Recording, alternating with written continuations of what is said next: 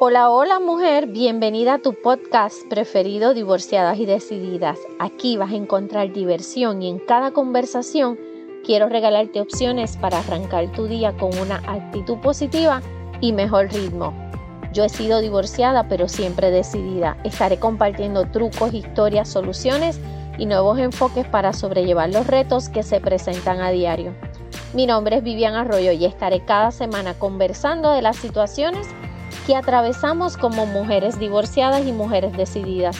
Aquí vas a descubrir cómo abrazar los cambios, completar cada meta, compaginar tus diferentes sombreros y mejorar la calidad de vida. Asimismo, entender y atender altas y bajas que puedes encontrarte con tu querida socia.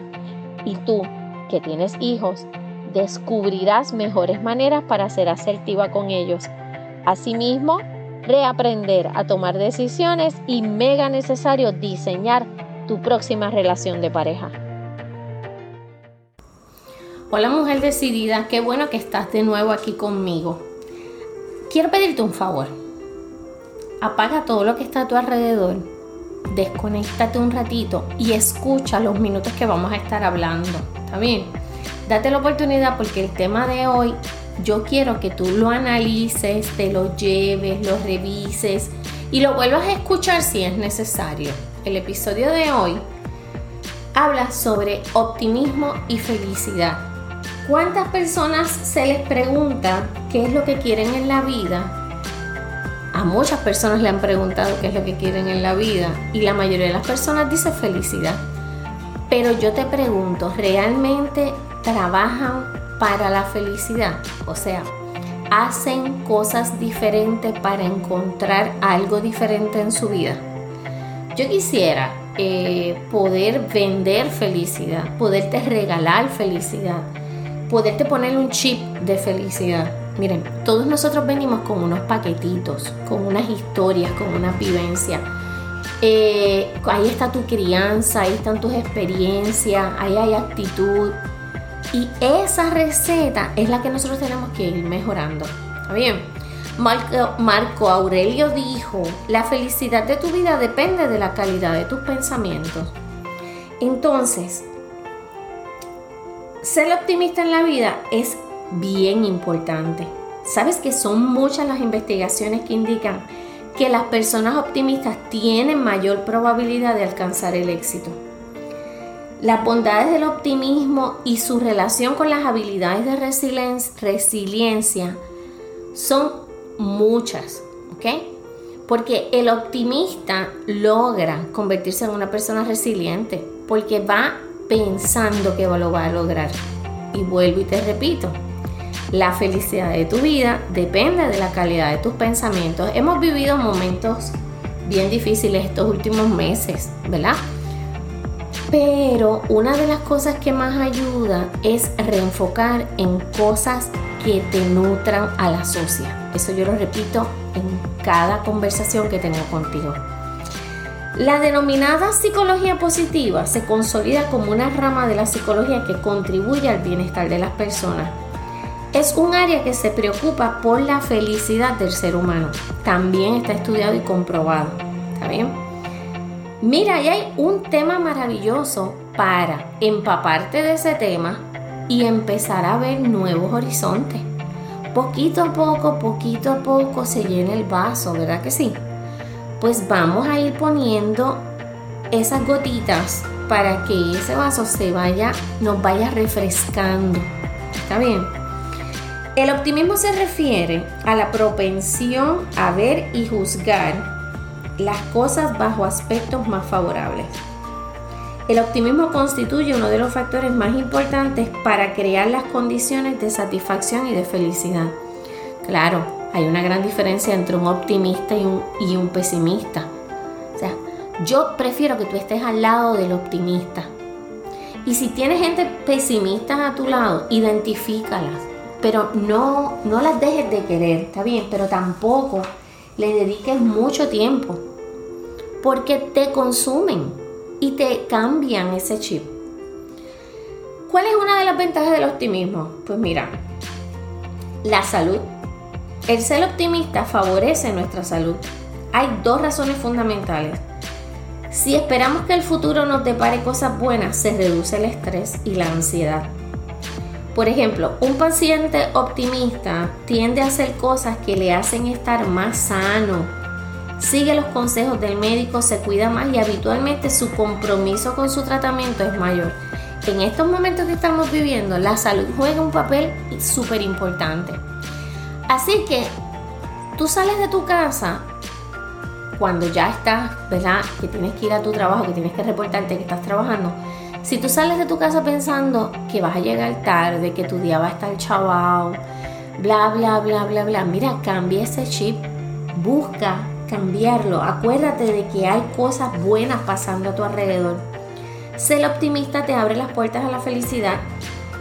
Yo no te puedo convencer, yo lo vivo a diario, ¿está bien? Lo vivo hace muchos años y no es que mi vida sea perfecta, y yo no quiero echármelas, yo lo que quiero es inspirarte a que tú lo logres. ¿Qué sucede? En España se está utilizando mucho la psicología positiva en, escuelas, en hospitales. Hay un centro en Cataluña que está orientado a pacientes que padecen de cáncer de mama. Y ahí la psicología integral de la supervivencia del cáncer se va dando una atención muy especial porque es psicosocial integrada y se aplica la psicología positiva a mujeres con esta enfermedad para fortalecer los recursos del espíritu de lucha, su entusiasmo, su optimismo y su sentido de vida. Claro, esto consume más tiempo del que tú y yo vamos a estar hablando aquí, pero yo lo que quiero es que tú busques de qué se trata. Busques programarte a diario, o sea, salir de esa burbuja de pesimismo, de noticias negativas y ver que hay cosas que sí funcionan, que están estudiadas y comprobadas. ¿Está bien? Estudiadas y comprobadas. Como te dije, muchas personas tú le preguntas qué es lo más que quieren en la vida y te dicen felicidad, pero pocos, pocos de verdad están haciendo los cambios necesarios. Porque tú eres el verdadero creador de tu felicidad. Mira, yo he compartido la ecuación de la felicidad y dice lo siguiente un 100% lo vamos a dividir en tres partes. Pues la primera parte es un 10%. Un 10% de tu felicidad lo componen las cosas materiales, lo que tú tienes. El carro, la casa, la cartera, la tenis, todo esto, lo material. Ese 10% de las cosas materiales aporta un 10% a tu felicidad. Las cosas materiales solamente aportan un 10% a tu felicidad. El 35% de tu felicidad está con lo que tú vienes en ese paquete, con ese paquetito, con esa crianza, con esas experiencias, con esas vivencias, ¿está bien? Con, con lo que tú llegaste, con lo que tú vas nutriendo tu vida. Entonces, el porciento mayor de tu felicidad, que es un 55%, te lo da lo que tú haces con las dos primeras partes no es cuestión de tener muchas cosas materiales, eso no te garantiza felicidad. Y las experiencias vividas, pues se manejan con buena actitud, con actitud positiva, con optimismo. Un detalle bien importante, cuando estés hablando, viviendo alguna situación con otras personas, no tomes literal la opinión de los demás. Recuerda que el otro habla y está proyectando su propia experiencia y la opinión frente a un tema no es más que la forma en que esa persona la vivió. Bien, si tú escuchas desde la empatía y no te tomas las cosas de forma personal, vas a poder aprender muchísimo del otro y vas a quitarle ese dramatismo que puedas estar integrando en esa conversación o a tu vida. Eso me acuerda el libro Los Cuatro Acuerdos búscalo, revísalo. Uno de los acuerdos principales es no tomar nada personal. Funciona. Sabes que la felicidad es contagiosa, es como la risa. Seamos potenciadores de ese virus. Vamos a contagiar ese virus de la felicidad. Que no nos pare nadie. Es bien importante, sobre todo en estos momentos, confiar en ti es el primer paso para ser feliz. Las cosas malas van a seguir pasando, las situaciones van a estar pero ¿qué tú haces a diario para ver desde otra, desde otra perspectiva? Como dicen, el vaso medio lleno, el vaso medio vacío. Todo tiene dos puntos de vista bien diferentes.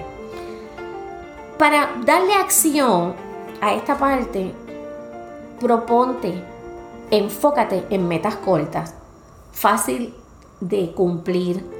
Y entonces vas a sentir que esos pequeños logros te van a dar una gran satisfacción a ti. Y van a ampliar esa sonrisa y van a darte tranquilidad y vas a ir descubriendo cosas poco a poco. Búscalas tú sola, no esperes por nadie. ¿Está bien? Ábrete a nuevas personas. Desecha ese dicho que más vale mejor, mejor malo conocido que bueno por conocer. Cambia eso. ¿Está? Hay que, hay que atreverse, hay que decidirse.